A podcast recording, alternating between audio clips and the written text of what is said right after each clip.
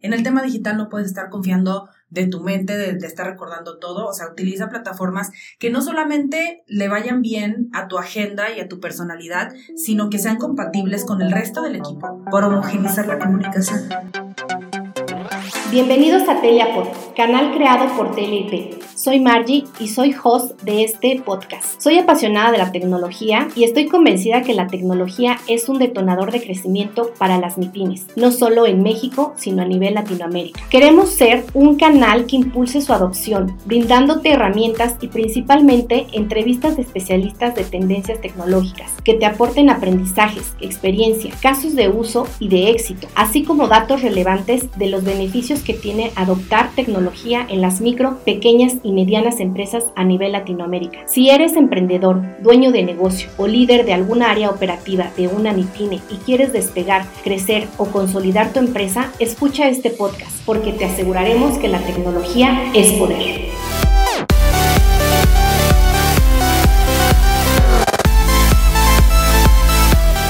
Desarrollar equipos desempeñando su máximo nivel de habilidades capaces de fusionar acción y conciencia con el objetivo de ajustarse inmediatamente a circunstancias inciertas como lo es o fue la pandemia COVID-19 es un desafío presente en la mayoría de las empresas. El día de hoy tenemos el honor de entrevistar a una invitada que en lo personal admiro y se ha vuelto fuente de inspiración para hacer que las cosas sucedan. Una de sus poderosas frases. Su presentación me llevaría considerable tiempo, pues es una mujer llena de logros y no cualquier logro. Me gustaría mencionar parte de su larga trayectoria, pues este tema es uno de los desafíos trascendentales para el logro de objetivos de nuestras empresas. Ella es Anaí Marín López, licenciada en negocios y administración con especialización en negocios internacionales por la Universidad Politécnica de Aguascalientes, maestra en Derecho de las Empresas por la Universidad Anagua. Tiene diplomado en formación social por USEM y dirección de negocios en Harvard, especialización en ciudades inteligentes.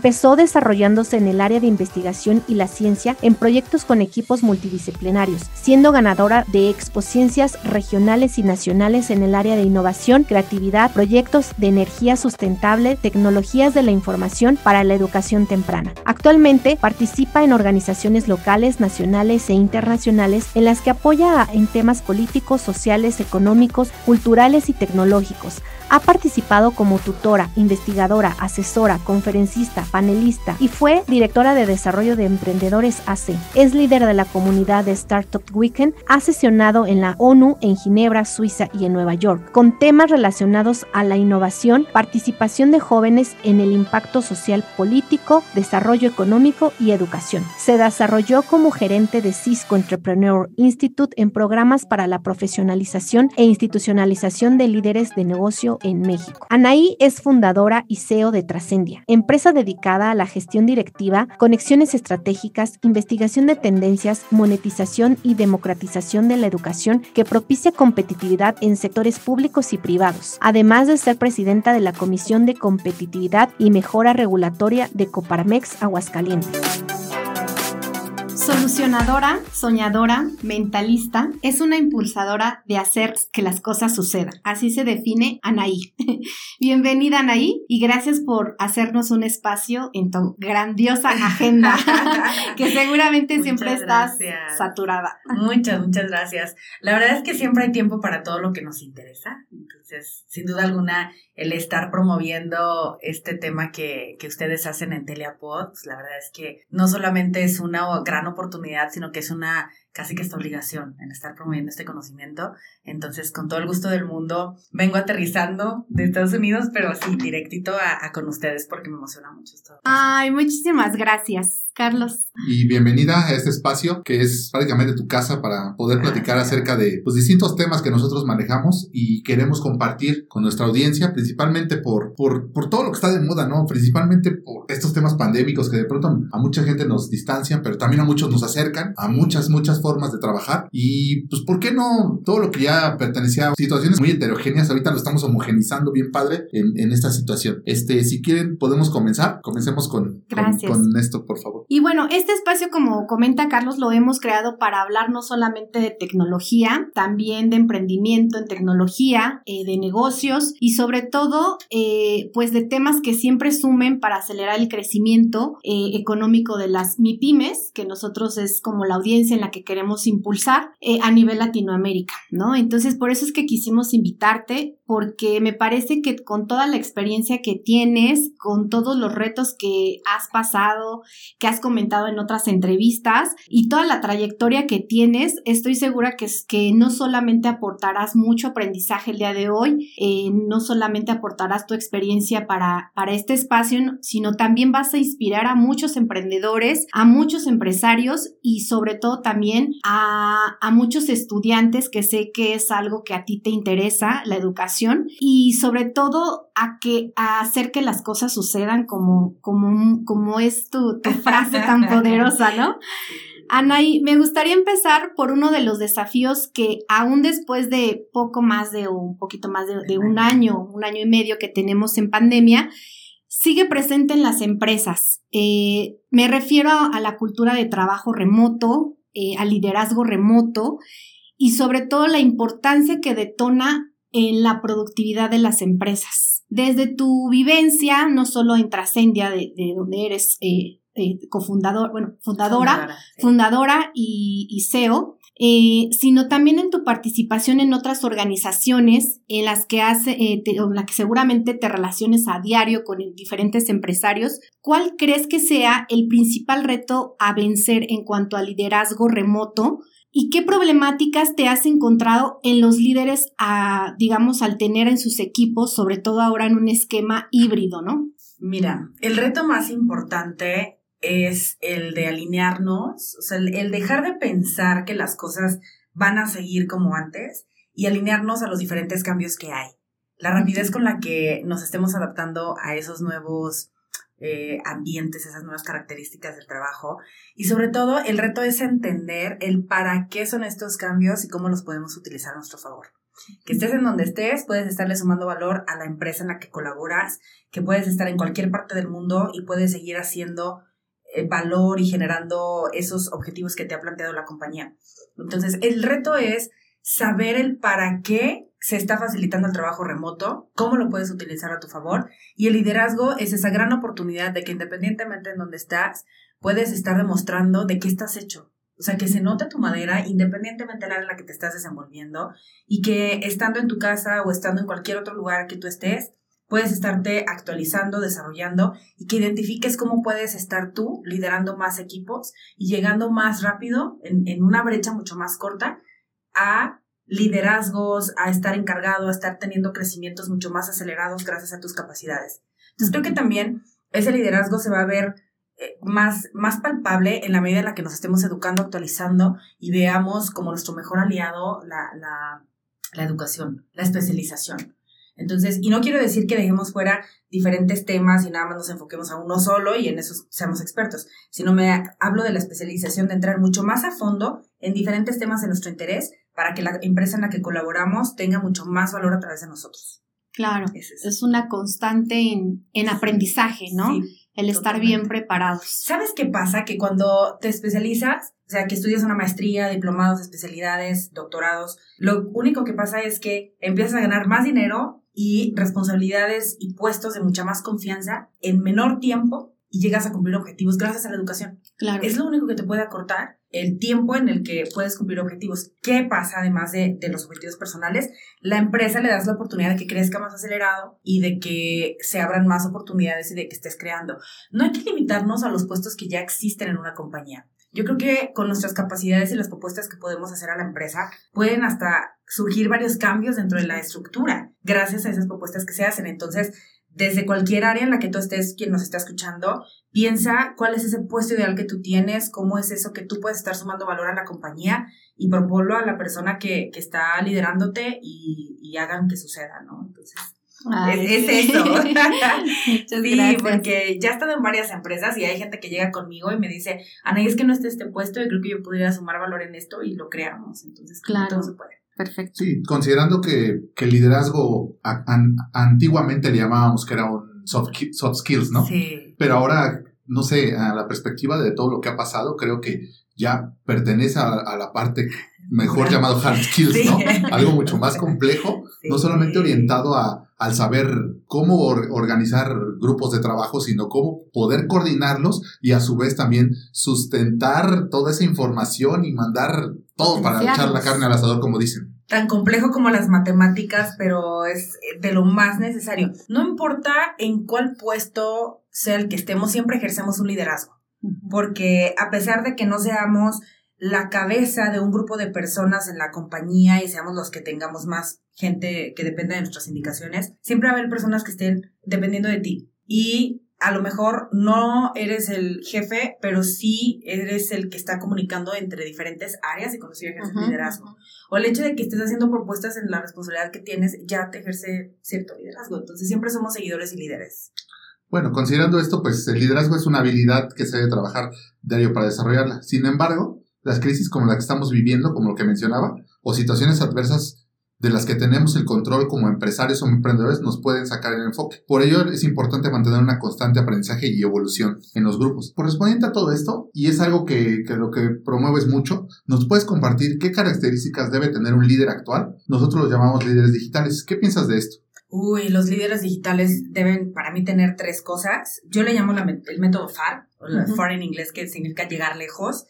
Y el FAR es la F de flexible. O sea, debemos ser muy flexibles y ante todos los cambios, ante cualquier circunstancia que tengamos, adaptarnos. O sea, esa capacidad de decir, estos son los recursos que tenemos. Limitados o no limitados, es lo que hay. Con eso que hay, ¿Cómo puedo sacar la mejor versión de mí y del trabajo que voy a estar haciendo con la gente? Entonces, esa capacidad de adaptación, la flexibilidad ante, a ver, que tengo que trabajar en fin de semana, que es una hora extra, que tengo que salir más temprano, que tengo que trabajar desde mi casa. O sea, la flexibilidad es un must. O sea, todo el mundo debemos de tenerla.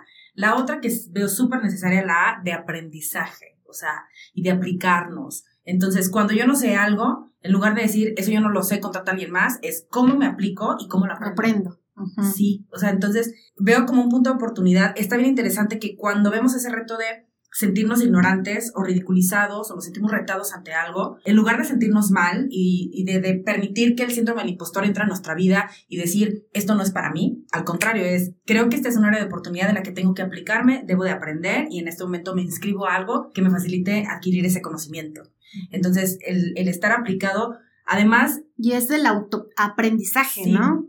Sí, no o sea, esperes que tú mismo te lo gestiones, no esperes a que tu jefe te diga. Ajá. Y tú te inscribes, tú lo desarrollas o tú mismo buscas en diferentes plataformas que muchas veces hasta los cursos son gratuitos, pero no te quedes sin saber ese conocimiento. ¿Qué facilidad tiene esto? Pues que te vas a aplicar en algo que realmente necesitas, algo que realmente te va a hacer la diferencia en el trabajo en el que estás y en la colaboración que le ejerces a un grupo de gente. Entonces está bien padre porque ni siquiera tienes que pensar, a ver, ¿cuál va a ser el siguiente curso que debo aprender? No, ¿cuáles son los retos que tiene la organización? ¿Cuál es el, siguiente valor que yo pudiera sumar a la empresa? Y entonces te especializas en eso.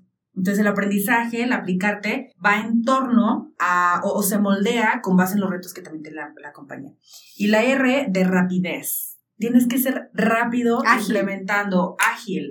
O sea, no lo dejes para después, no le pienses demasiado, tomas la decisión y tomas acción. Entonces, eso es súper importante. Flexibilidad, aplicarse, aprender y la R de, rapidez. Súper, que es una metodología. Sí, que yo utilizo siempre. Esa yo la, la saqué sí, en abril del 2020. O sea, literal, yo decía, ¿cómo voy a hacer la reingeniería de la empresa de Trascendia? Porque tenía que digitalizarla justamente. Entonces, yo ya pasé por esto y yo decía, a ver, es que cuáles son las tres cualidades que deben de tener la gente que va a estar trabajando a partir de ahora conmigo. Y fueron esas. La verdad es que hasta ahorita la gente sigue trabajando conmigo las mismas personas con las que comencé en, en, abril de 2020 y la verdad es que he sido, he estado sumando más personas, pero eso es como el común denominador y, y, de las cosas que todos tienen. Entonces, la gente, algo que debes de comprender tú que estás armando tu equipo, que estás pensando cómo dar el siguiente paso para tener un equipo de alto rendimiento, es a ver cuáles habilidades son y que todos sean compatibles con eso. Que no haya gente que diga, yo no valoro la rapidez,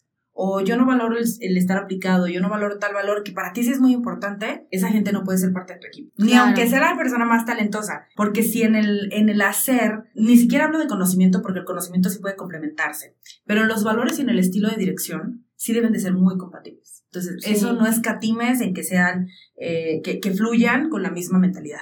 Es como estar apegado a la, a la visión de la organización. Eso, eso, la esencia, esa visión. La organización se ve de cierta manera cuáles son los valores y cuál es el estilo de trabajo que la empresa necesita para que esa visión se cumpla, para Claro. llegar a ese punto. Sí, alinearse al propósito. Exacto. Ya. Sí. Continuando con este tema de, de co- como desafío de liderear, de hacer que tu equipo logre justo los objetivos, aún estando de manera distribuida, porque pues ahorita los equipos están de manera distribuida, Claro. Todas las empresas buscamos eh, cómo incrementar o incluso, eh, bueno, cómo mantener o, o incluso cómo incrementar la productividad de nuestros colaboradores en este nuevo, en este nuevo este, esquema de trabajo. De ahí que se haya o que le haya dado, le hayan dado la importancia o haya sido una tendencia el construir un equipo de alto rendimiento, Totalmente. ¿no? Para ti, ¿qué es y qué no es un equipo de alto rendimiento? Un equipo de alto rendimiento como en los deportes, o sea, me encanta como esa analogía que hacen. En el alto rendimiento necesitas tener mucho entrenamiento y son horas de dedicación, de mucha experiencia, de mucha disciplina, de mucha entrega. Entonces, cuando haces ese tipo de cambios, nos tomó en temas presenciales, pues no sé, al menos ir a la escuela, ¿qué te gusta? 12 años mínimo para terminar la preparatoria, más los 3, 4 años que te avientes en la universidad. 5. Ujú. Entonces estamos hablando de 17 años presencialmente y donde aprendes a vivir en ese sistema. Entonces, cuando te cambias al tema digital y necesitas alto rendimiento, pues rapidito, o sea, es un tema que te exige como en el deporte, o sea, Michael Jordan y eh, Phelps y toda la gente que ha tenido como súper reconocida trayectoria en, en Serena, Gom- eh, Serena, Selena, Serena Williams. Williams, este, o sea, todas estas personas eh, que lo que los hicieron únicos son esa disciplina, esa entrega, esa dedicación, ese dar el extra. No podemos esperar resultados en el tema digital eh, extraordinarios y de alto rendimiento si nosotros no estamos completamente entregados. Y un equipo de alto rendimiento avanza en la, es como las carreras de, en las que vas pasando el, ¿cómo se llama? De relevos. El- lo de relevos. O sea, el equipo va a la velocidad del más lento. Entonces, un equipo de alto rendimiento es como esta disciplina, o sea, en la que tú necesitas que todos se vayan como eh, manteniendo mucha comunicación. O sea, que, que la información que tiene uno se la haga llegar al otro en tiempo y forma, porque si no ya no avanza el otro. Entonces, es súper importante como que tengamos muy claro esto y que seamos personas que, o sea, a ver, necesito utilizar esta plataforma para comunicarme de forma eficiente. Necesito hacer estas videollamadas, tener un calendario digital al que pueda tener acceso todo el tiempo. Eh, estar midiendo a qué tipo de actividades le estoy dedicando más tiempo. Estoy priorizando eh, actividades y mezclando algo personal con profesional. O sea, pasan muchas cosas, pero necesitas estar observando qué es lo que estás haciendo y apoyarte de plataformas. En el tema digital no puedes estar confiando de tu mente, de, de estar recordando todo. O sea, utiliza plataformas que no solamente le vayan bien a tu agenda y a tu personalidad, sino que sean compatibles con el resto del equipo para homogenizar la comunicación. Un equipo de alto rendimiento no es como que, o sea, un entrenador te coordina a todo el equipo y todos trabajan bajo la misma metodología, bajo la misma técnica, táctica y estrategia. Esos, esas bases son la plataforma, las herramientas digitales y los métodos y, y métricas con las que se mide el avance de los proyectos y de la forma de hacer las cosas del equipo. Entonces, no salgamos con que un área maneja ciertas plataformas y se conecta en ciertos eh, videollamadas de cierto tipo de marcas. Otras personas coordinan su agenda con otro tipo de plataformas y de herramientas. Y entonces, cada quien por su lado jamás va a ser una empresa, un equipo de alto rendimiento, porque cada quien se maneja por su lado. Entonces, Real Unifica. Madrid, unificar. O sea, Real Madrid no ganó la copa o, o los equipos que han ganado no la ganan porque el delantero trabaja bajo cierto método y el defensa de otro y laterales de otro. No, todos van sobre la misma coordinación, bajo la misma estrategia. Entonces es súper importante que ese equipo de alto rendimiento trabaje súper alineado con las mismas herramientas, con las mismas plataformas. Cuando no le entiendas a algo, aquí no es cuestión de gustos. Aquí traes el líder del equipo, el director debe de, sentarse, analizar qué es lo que más le conviene, asesorarse, por favor, con las empresas especializadas para que analicen, de acuerdo al sector en el que estás, qué es lo que más te conviene. No es, a ver, a la aeronáutica le funciona esta herramienta y a la de manufactura no, espérate. No es por sectores, es por sector en el que estás, el cantidad de gente que está colaborando contigo, la visión a la que quieres llegar, el tipo de clientes que manejas, el tipo de habilidades y de nivel académico que tiene tu equipo de trabajo. O sea, son cinco factores que debes estar valorando el presupuesto que tienes. Claro. Sexto. Importante. Eh, siete, la disponibilidad que tú tienes de aprender como líder el manejo de esas plataformas y con la que tengas compatibilidad para que después lo puedas estar comunicando a la gente. Y el director debemos de tener la, el ejemplo, o sea, debemos utilizar las herramientas que decidimos que el equipo va a estar utilizando. El director es el primero en estarlas implementando. No puede ser todo mundo menos tú. Claro. No puede pasar eso. Entonces, súper importante que, que, pues coordinemos esto y eso sí es el equipo de alto rendimiento. Cualquier cosa que no se le parezca a eso, no, podemos llegar a, cosas o, a cumplir ese propósito y esa visión de la que ustedes hablan. Me encanta que hablamos como en los mismos términos y que su comunidad ya está familiarizada con esto. Pero sí. Y totalmente de acuerdo. El, el, el estandarizar herramientas de productividad genera mayor empatía de pronto entre los colaboradores, ¿no? Cierto que tiene que haber en todo, como todo equipo de trabajo, de tener un líder, una persona que coordine todos esos equipos. Muy de acuerdo contigo. La verdad también depende mucho del mercado al que le estés pegando, principalmente al, al, al ¿cómo le llaman? Al core business de, de, todo, de toda la organización. Y principalmente, pues, eso es lo que define, define la, los equipos de alto rendimiento, como bien mencionas. Eh, bueno, considerando toda esta parte, eh, como dueño de, mi pyme, ¿en qué me debo de fijar al integrar a mi equipo un talento nuevo? Es súper importante que identifiquemos que, o sea, una, que estemos cerca de talento que esté vinculado o apasionado por el ecosistema y sectores donde tú estás. Muchas veces ni siquiera tienes un puesto libre, pero conoces a una persona indicada para sumar valor a tu compañía. Súmalo. O sea, es más importante el talento que estás observando que el puesto libre. Si sabes que esa persona va a ser un excelente colaborador, pues puedes hacer un análisis de capital humano de talentos y ver en dónde sí puede caber para que tu empresa vaya creciendo con, esa, con ese perfil de personas. Pero cuando tú requieres a alguien, o sea, ya tienes ahí el puesto, ¿en qué te debes de fijar? Una, en que sea una persona que esté empapada del ecosistema en el que tú estás especializado. Que sea una persona que le encante estar en los eventos, que esté suscrito, que esté eh, suscrito también a revistas, a eventos, a comunidades, a instituciones, a cámaras empresariales, a ONGs. Necesitas que tus colaboradores estén tan apasionados por eso y que amplíen el nivel de impacto y de vinculación con el que tu empresa puede estar acercada. Entonces, cuando yo vinculo a mi empresa personas que están bien vinculadas con centros de investigación, universidades y cosas con las que yo no llego comúnmente, entonces eso le agrega más valor a mi empresa. Más allá del currículum, o sea, qué maravilla que, que sí nos fijemos que sea una persona que siempre va más allá y que no se conforma con haber tomado únicamente las materias que estaban dentro de su plan o programa de estudio académico, sino que también veamos que entró a concursos, a competencias, o sea, que desde estar en la escuela daba ese extra. En eso, bueno, para mí es súper importante. Cuando además practicaron deporte, pero además estaban suscritos en ciertos talleres. Una persona que ya viene con esa autogestión que mencionabas, Margie. Cuando la gente ya viene así, por disciplina, por convicción, por los valores que le dieron en su casa, por el tipo de educación que recibió, es más fácil que cuando llega a tu empresa se autogestione y que además siempre vaya por ese extra que tu empresa necesita. Eso es súper importante. El, el segundo es eso, que en relaciones públicas y todo esté mucho más vinculado que tú o llegue a grupos de gente de tu sector, o sea, la especialización que ustedes tienen, que facilitan que, que, estés más vinculado y eso te permite que sea más visible, más posicionada, que puedas llegar a más prospectos. O sea, ese nivel de reconocimiento es muy importante. Entonces, no hay que escatimar en alguien que está muy bien vinculado, porque yo le doy mucha más importancia a ese tema de vinculación que a estar como picando piedra y llegar como un desaparecido o alguien que, desinformado o que no, no estás conectado. Y también es muy importante valorar esa parte de visión que tiene ese colaborador. O sea, que el colaborador tenga muchas ganas de crecer y de dejar un legado en el sector en el que tú estás. Que, que le brillen los ojos cuando está en la entrevista.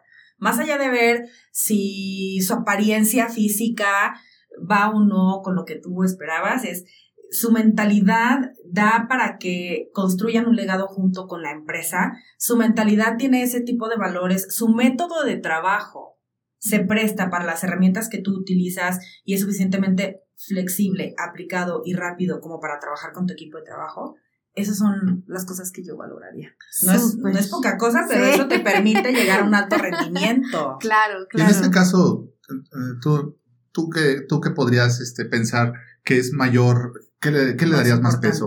O, o, más peso, perdón, a la parte de la, de la actitud o la aptitud realmente. Híjole.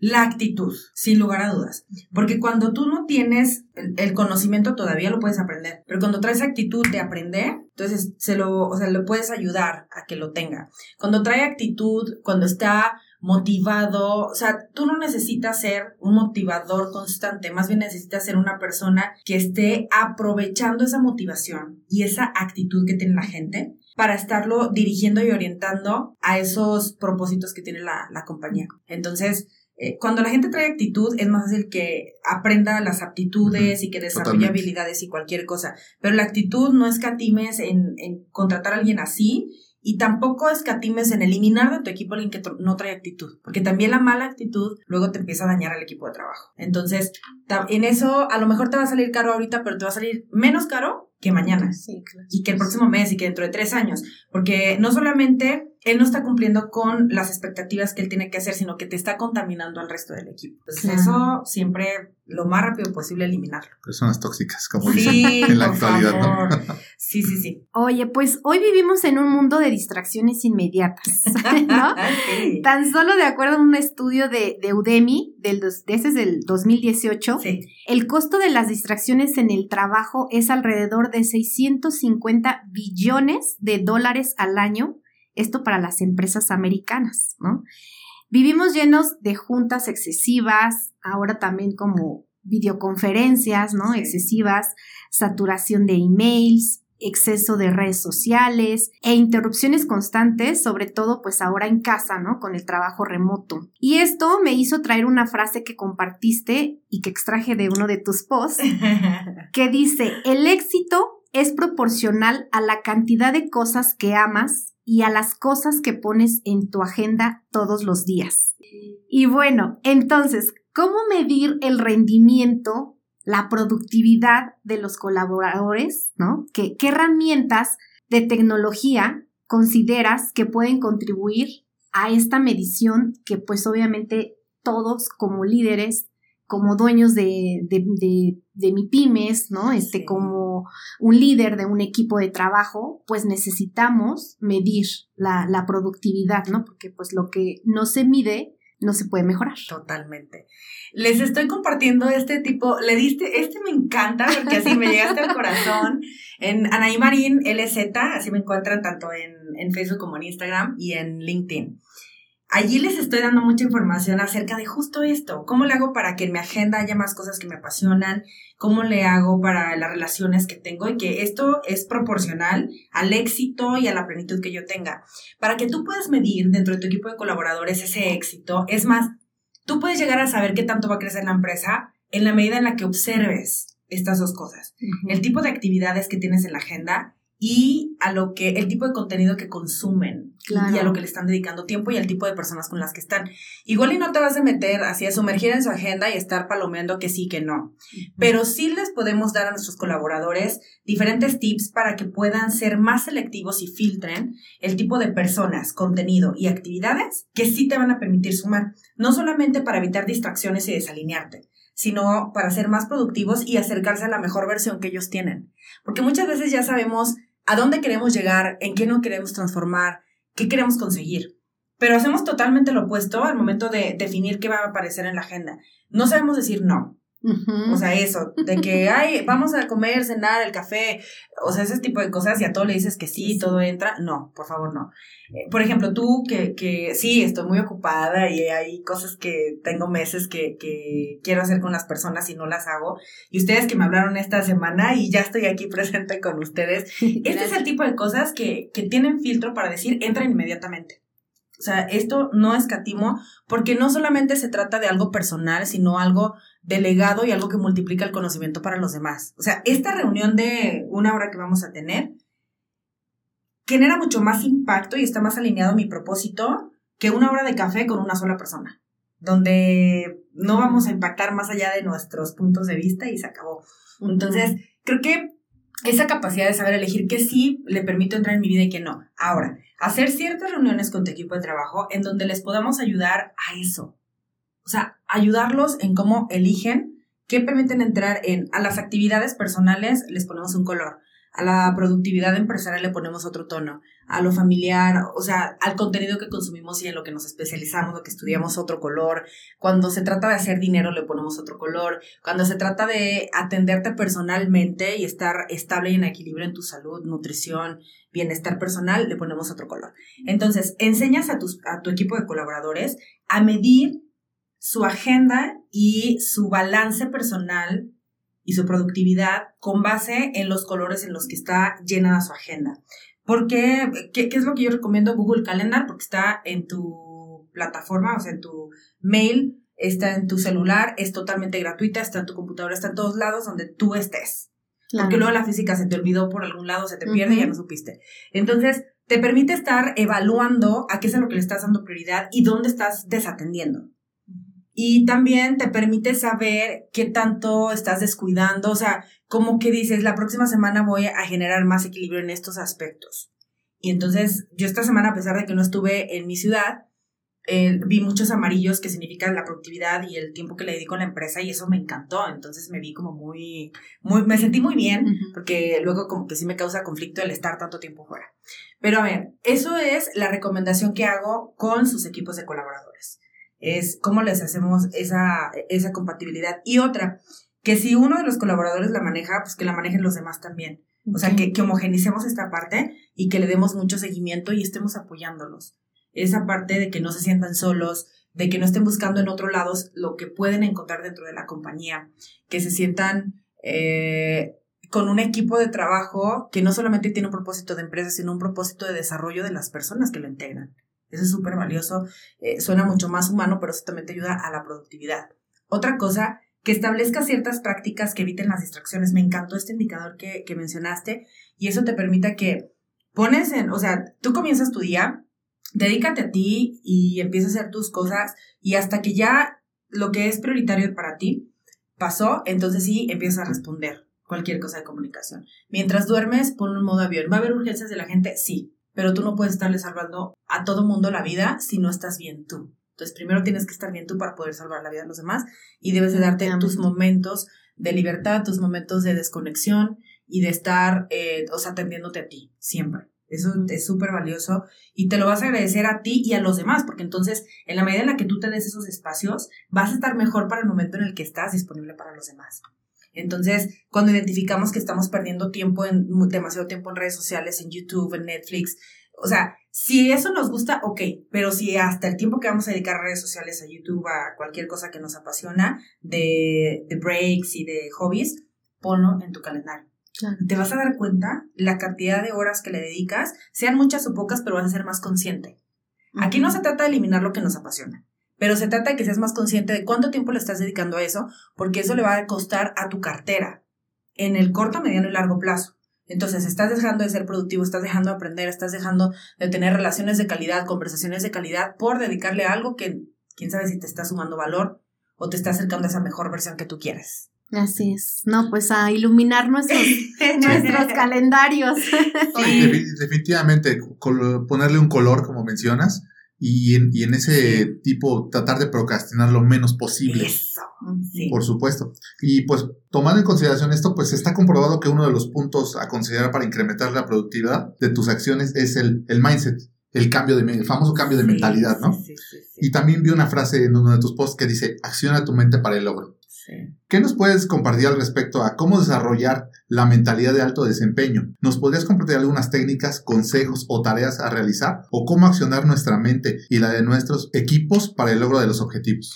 El primer punto es creértela. O sea, independientemente de quién eres, si eres chino, delgado, eh, con sobrepeso, vives en una ciudad, zona rural, de, de, cualquier lado en donde estés, cree que tú estás aquí para cumplir una misión que nadie más va a cumplir. Eres único y repetible. Eso, único y repetible y nadie más va a llegar a esta vida. O sea, tú estás aquí por una razón increíble y todos esos sueños que han pasado por tu mente están en tu mente porque te toca a ti realizarlos. No es, a ver, hay alguien más guapa, hay alguien más eh, deportista que yo, hay alguien más capacitado, no importa. Tú siempre puedes alcanzar esos estándares siempre y cuando en tu agenda haya cosas que te acerquen a esa versión. Y me encanta que, bueno, estamos en América Latina y ahorita tenemos una Miss Universo que es latinoamericana. Estamos, eh, o sea, los latinoamericanos la estamos rompiendo en muchísimas áreas. Y todo mundo que logra ese tipo, hasta se me enchinó la piel.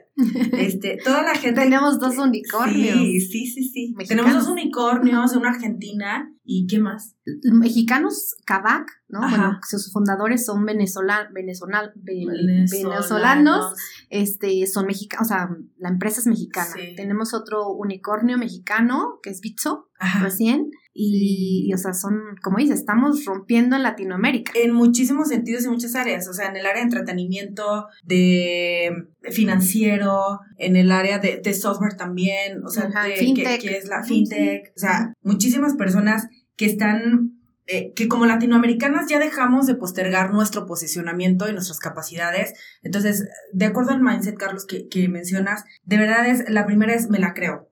Y voy a, o sea, la verdad es que cuando nos ponemos a, a palomear, o sea, hagan este ejercicio. Primero digan, a ver, todo lo que me ha permitido procrastinar, lo que me ha permitido síndrome del impostor y que me dice que he estado postergando. Y te haces la lista de todas las cosas. O sea, y, y, entonces vas a llenar a lo mejor tres libretas. Pero después dices, ¿de qué he tenido muchísimas ganas de hacer y admiro que otros sí hayan logrado? No, pues todo esto. Y entonces llenas cinco libretas. y te vas a dar cuenta que todo eso que ambicionas y todo eso que siempre has querido lograr, o sea, está a una libreta o a un escrito de, de, de, hacerlo realidad. Cuando yo, yo nunca me había subido un avión, yo tenía 19 años y por primera vez me fui de Ciudad de México a París y fue porque estaba con un equipo de ingenieros en la Universidad Politécnica. Entonces, hicimos un proyecto, ganamos en innovación en Aguascalientes, luego nos fuimos a la Nacional en Guadalajara, ganamos y nos mandaron a una, a Túnez, al norte de África y a, y a París, Francia. Y yo nunca me había subido un avión, pero yo cuando estaba a punto de salir de Jalisco, en a estudiar Aguascalientes, yo sí dije, voy a bajar por todo el mundo, voy a hacer una... Y la gente se reía de mí y no sabes lo doloroso que era eso. O sea, la, yo sí decía, que la gente lo es tan... Eh, o sea, te daña tanto con la duda.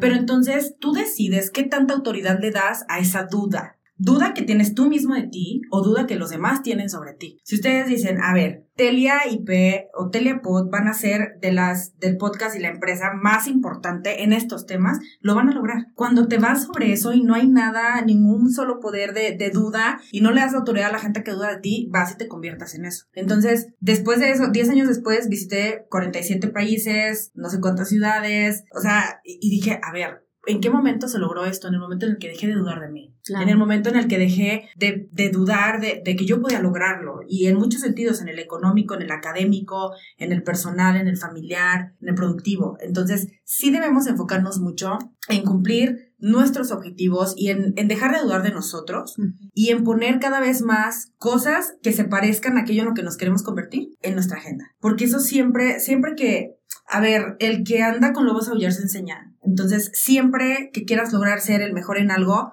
busca a las personas que son los mejores en eso y desayuna, come y cena con ese tipo de gente. Se te va a pegar algo. Entonces, e, eso es muy importante. La otra, consume conocimiento, consume podcast, consume libros que hablen de esos temas en los que tú te quieres especializar y volver un rockstar. No dudes de que el hecho de estarte alimentando de todo eso, pues tarde o temprano te vas a convertir en una persona que va afín y que va acorde y te vamos a estar buscando por eso en lo que tú te has convertido como un experto. Entonces, dejar de dudar es el principal ingrediente y el segundo, pues es llenar tu agenda de, de ese tipo de actividades.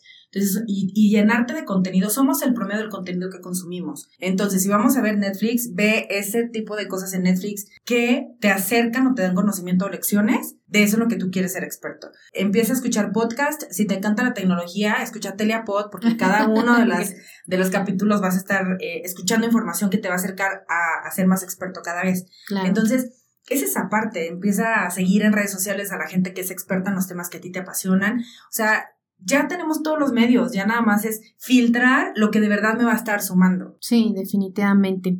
Oye, ya hace ratito mencionábamos un par de startups, ¿no? Este, y bueno, en este mundo de las startups existen metodologías eh, para alinear a los equipos de trabajo, ¿no? Sí.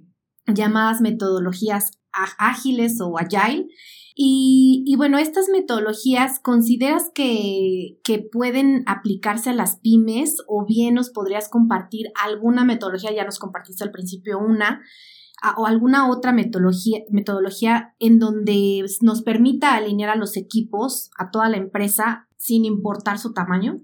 Mira, hay otra metodología que está centrada en, en las personas, que se en IDEO, en Stanford, la universidad, la, la crearon. Y es esta metodología de design thinking que te permite que centres en las necesidades del equipo, en lo que el equipo identifica, una mejor experiencia para con los clientes, pero también una mejor experiencia de tus colaboradores hacia los clientes y hacia el diseño de productos y de cualquier tipo de cosa que le generes a los demás, a la comunidad. Eh, desde la experiencia que se vive con los proveedores, con los clientes, con los aliados, con los colaboradores mismos, con los directivos.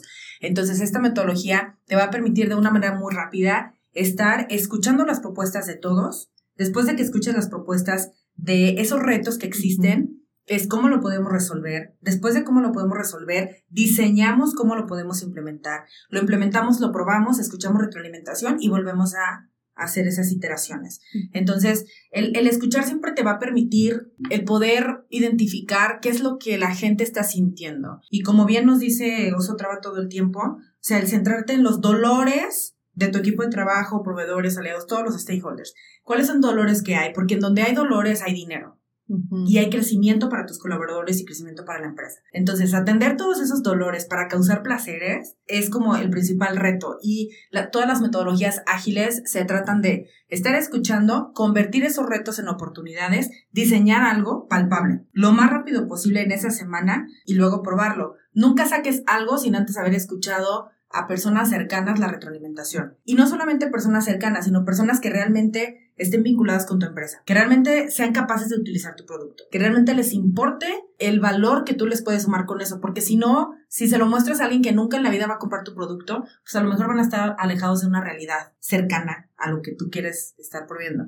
Entonces, eso nos va a permitir tener como más, em, más certeza y disminuir la brecha de éxito entre el producto que tú estás creando o esa solución y la aceptación en el mercado. Sí. Esa aceptación va a aumentar en la medida en la que escuchas bien cómo las personas quieren ver empaquetado o cómo quieren ver la, experiencia de adquirir un servicio o un producto tuyo. Entonces, esas metodologías ágiles, sobre todo las que se centran en la persona, las que nos permiten escuchar de forma rápida y las que permiten integrar el talento y los puntos de vista de tus colaboradores, siempre van a ser algo que le va a sumar valor a tu, a tu empresa. A tu empresa. Bueno, pues Muchísimas gracias, están buenísimas.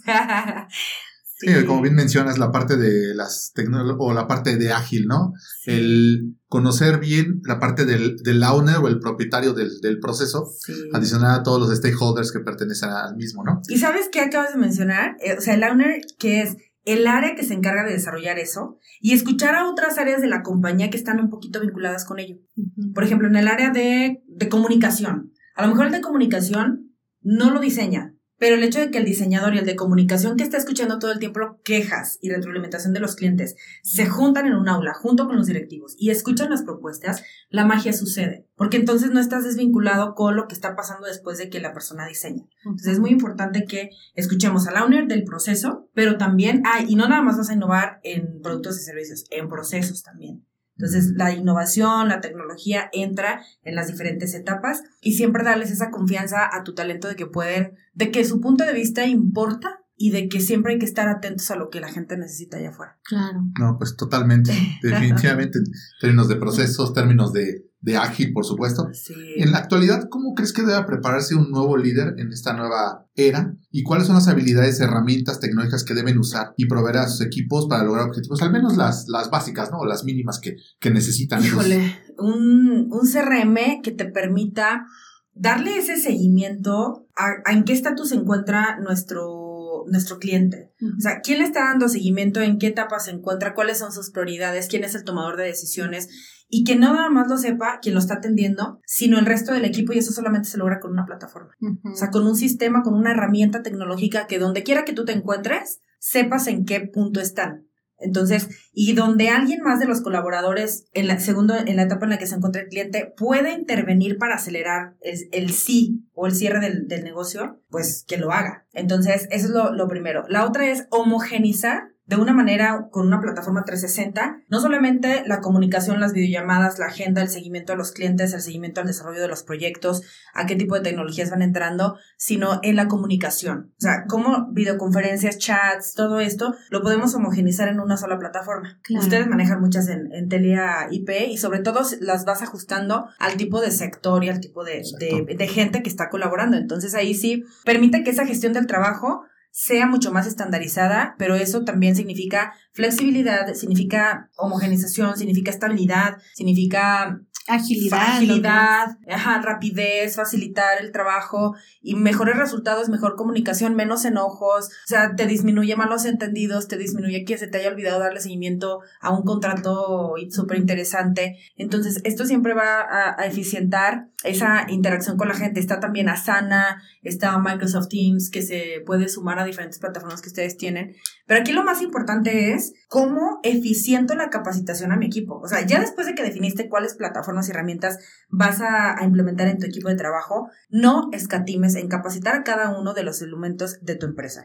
Evita hacerlo tú como director, porque ni siquiera tenemos el conocimiento de todas las herramientas que a lo mejor nuestros colaboradores sí deberían de estar utilizando. Claro. Entonces, el hecho de que tú te involucres con la capacitación de ellos, que sepas exactamente cuáles botones son los que les van a servir a cada área de tu empresa y que tú lo domines uh -huh. para que tú puedas supervisar de la forma más eficiente, aunque ellos sean los que llenen los apartados y todas las áreas de, de la plataforma, que tú sepas exactamente cómo interpretar esa información. Y accionar. Y accionar. Tomar, o sea, lo vas a lograr en la medida en la que acciones, pero también que una empresa experta venga a capacitar a tu equipo de trabajo para que el equipo, en, en la medida en la que lo sepas capacitar en estas plataformas, es proporcional al éxito que vas a tener implementándolas. Claro. O sea, no hay de otra. Y en eso no se escatima. Entonces, creo que si lo haces bien, no importa en dónde se encuentre tu gente. Había un, bueno, hice un estudio Ernest Young hace un año justamente. En abril del 2020 salió un análisis de que del 100% de las empresas que se fueron a hacer home office, uh -huh. que no tenían otra opción más que hacer home office,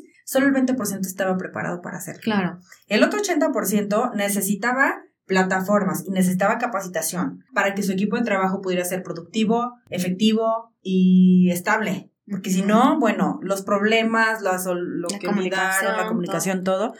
Entonces, ese otro 80% sigue problemado. Claro. Entonces, necesitamos de empresas de tecnología, necesitamos expertos en el tema que nos ayuden a eficientar. Y fíjense, va a salir más barato pagar una tecnología y capacitar a la gente que otra vez pagar infraestructura para que se vayan a trabajar presencialmente, porque la gente va a seguir con los mismos problemas. Claro. De que no tenemos comunicación estandarizada, de aumentan los problemas de traslado, costos, eh, comidas, gasolina, internet, infraestructura física, todo. Mejor que se queden en su casa, pero te va a salir más barato una buena plataforma y una buena capacitación. Así Sin es. Sin duda. Sí. Y justo la siguiente pregunta eh, creo que a lo mejor ya nos contestaste algo, algo de ella, es si se puede construir un equipo de alto rendimiento en una pyme. ¿Esto? No solamente se puede.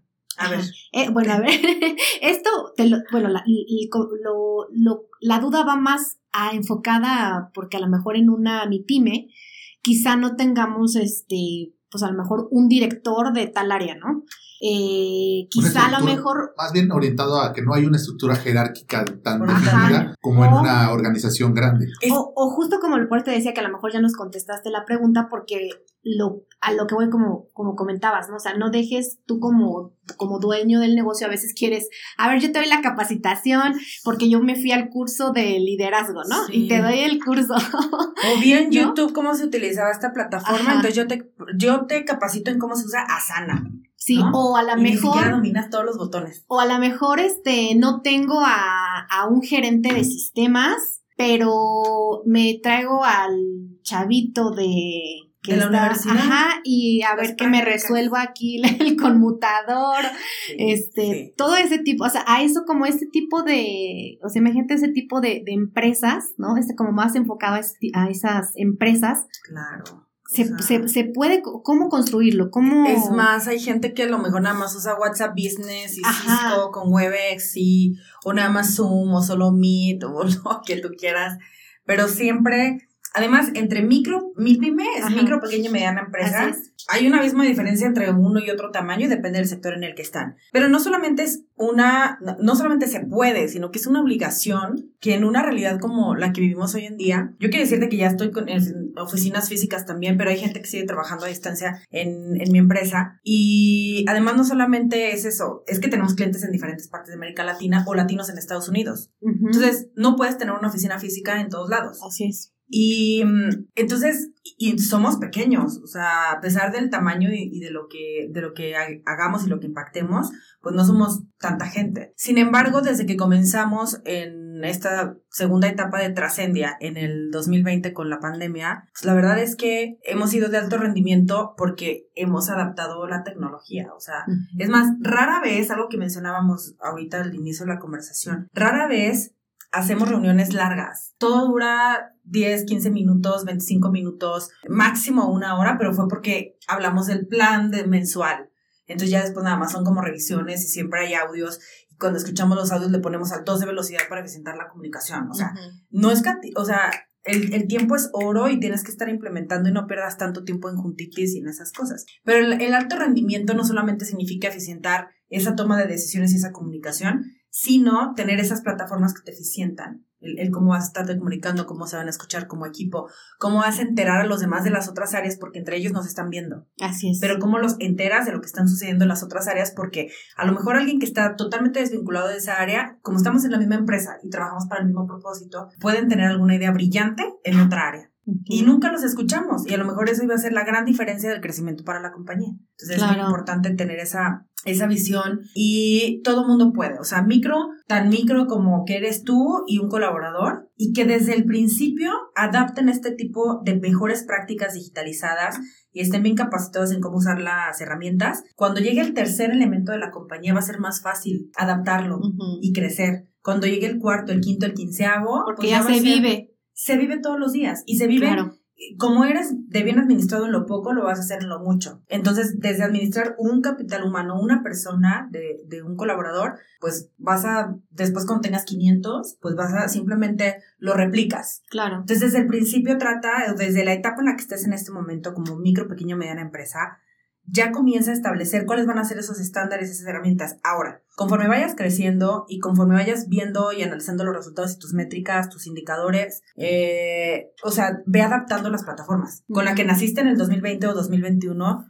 pues ve modificando conforme vayan creciendo y pregúntale a los expertos qué es lo que más te conviene. Muchas veces van a cambiar de plataforma, pero porque te conviene más, es más económica o es más eficiente y el dinero que estás invirtiendo en tecnología se paga sola con los resultados y con el ahorro de tiempo y de todo. O sea, nunca es como que, ay, pero ¿de dónde lo voy a pagar? es que mientras no lo estás implementando, estás perdiendo tiempo, estás perdiendo crecimiento, estás perdiendo dinero, que estás enfocando en otras prácticas que no te van a eficientar ese tema.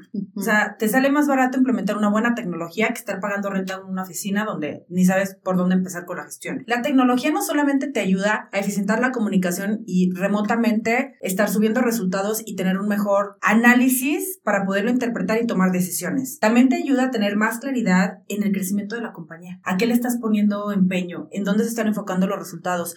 ¿Quién se está trabajando y quién no? Y se evidencia en la plataforma. También es un excelente gestor, es como un asistente que te dice la verdad de dónde están marcando valor y dónde están sumando valor tus colaboradores. Entonces, la tecnología es tu mejor aliado, es tu cómplice de crecimiento, es tu cómplice para luego no tomar decisiones por corazonada, sino con base en resultados y en lo que realmente la gente está ejecutando. Así es. Definitivamente. Por, en la actualidad, las herramientas de, de productividad, de colaboración, toda la parte tecnológica, pues tiene una parte analítica, la cual pues nos define la cantidad, cómo lo están utilizando, cuándo lo están utilizando y hasta esa misma estadística o analítica la mide la plataforma y, y define casi casi por, por estadística quién es más, quién es más productivo que otras o que quién es más productivo que otros. Entonces, esa es una buena, esa es una buena plática.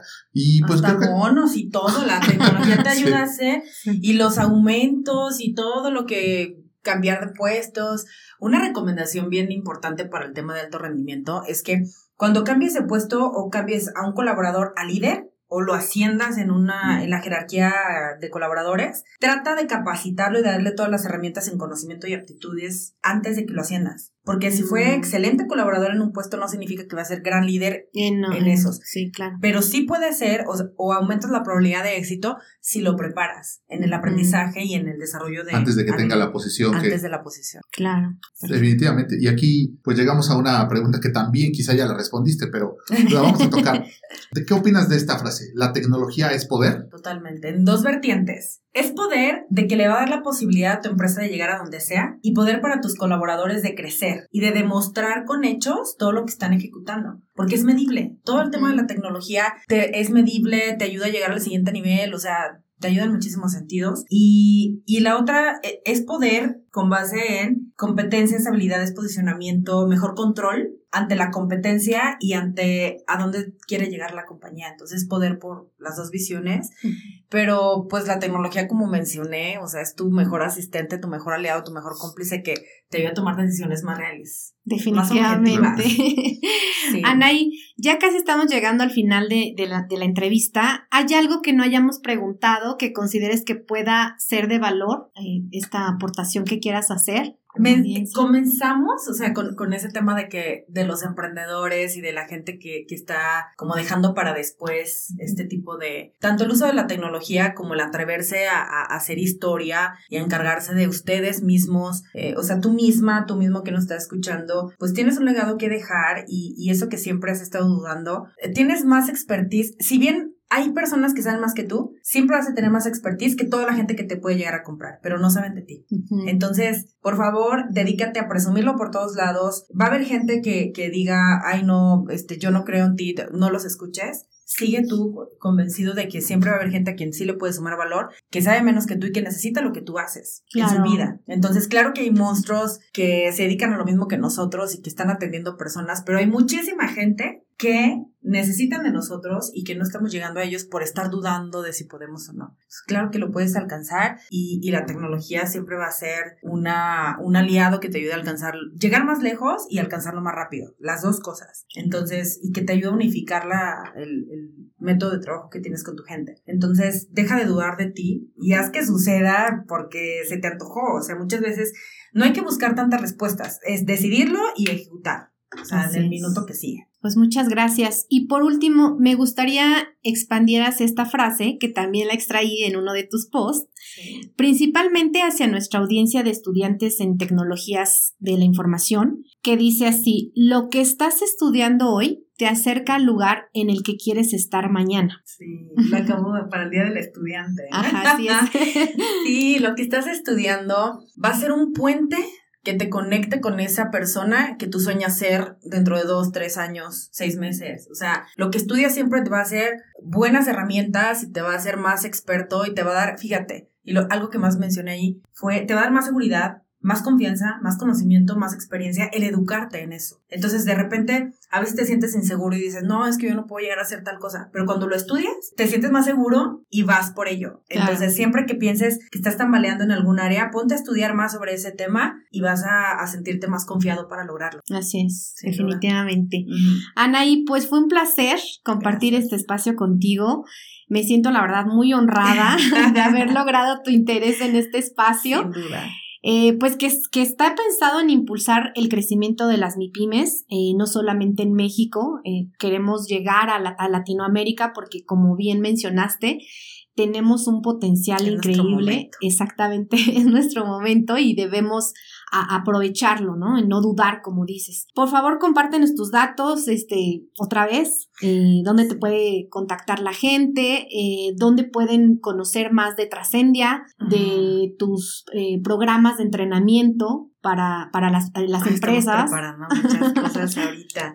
Sí, eh, la maleta la traigo llena de libros, o sea, la mitad de esa maleta está llena de libros en inglés que, que estuve pidiendo en internet y me llegaron al domicilio en Estados Unidos. Entonces, de verdad estamos preparando información súper interesante. ¿Por qué en inglés? Porque en inglés hay demasiada información. Así es. Y para los latinos en español, o sea, hay súper poquito. Entonces.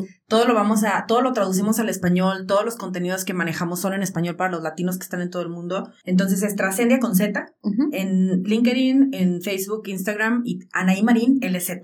Igual. LinkedIn, Facebook e Instagram. Y ahí estamos con contenidos distintos en cada una de ellas. El de el personal es como más a dirección, más a temas de productividad, de más cercano como a las personas y más como específico. Y el de Trascendia habla más de tendencias de innovación, de toma de decisiones, de estadísticas. Y, y ahí es donde salen los cursos, programas que tenemos. Ok. Vinculación y eso. Entonces ahí estamos a la orden y contestamos todo el tiempo. Entonces ahí estamos. Perfecto. A la Pues, orden. Perfecto. a seguirte. No, pues muchas gracias, Gracias por a ustedes, por el tiempo y, y pues felicidades por, por todo lo que estás haciendo y por la labor, por supuesto, y esperemos en Dios que siga, No, sigamos hombre. creciendo todos. No, y un honor lo que están haciendo, de verdad, Telia. Qué generoso de su parte que estén dedicando tiempo a algo de manera voluntaria, pero además vinculan no solamente el conocimiento de ustedes, eh, como bien nos han dicho nuestros mentores, muchas veces hay que hacer las preguntas correctas para poder dar la información correcta y, y- y- y encontrar como esa, esa respuesta que la gente necesita. Entonces, esa labor que ustedes hacen de preparar a la gente, de preparar las preguntas, de seleccionar a los entrevistados, todo eso, felicidades. O sea, Ay, y un verdadero gracias. honor.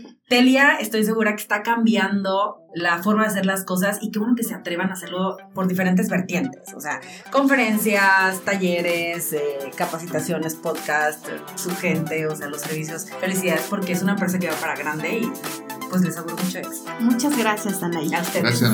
Excelente equipo. Gracias. Gracias.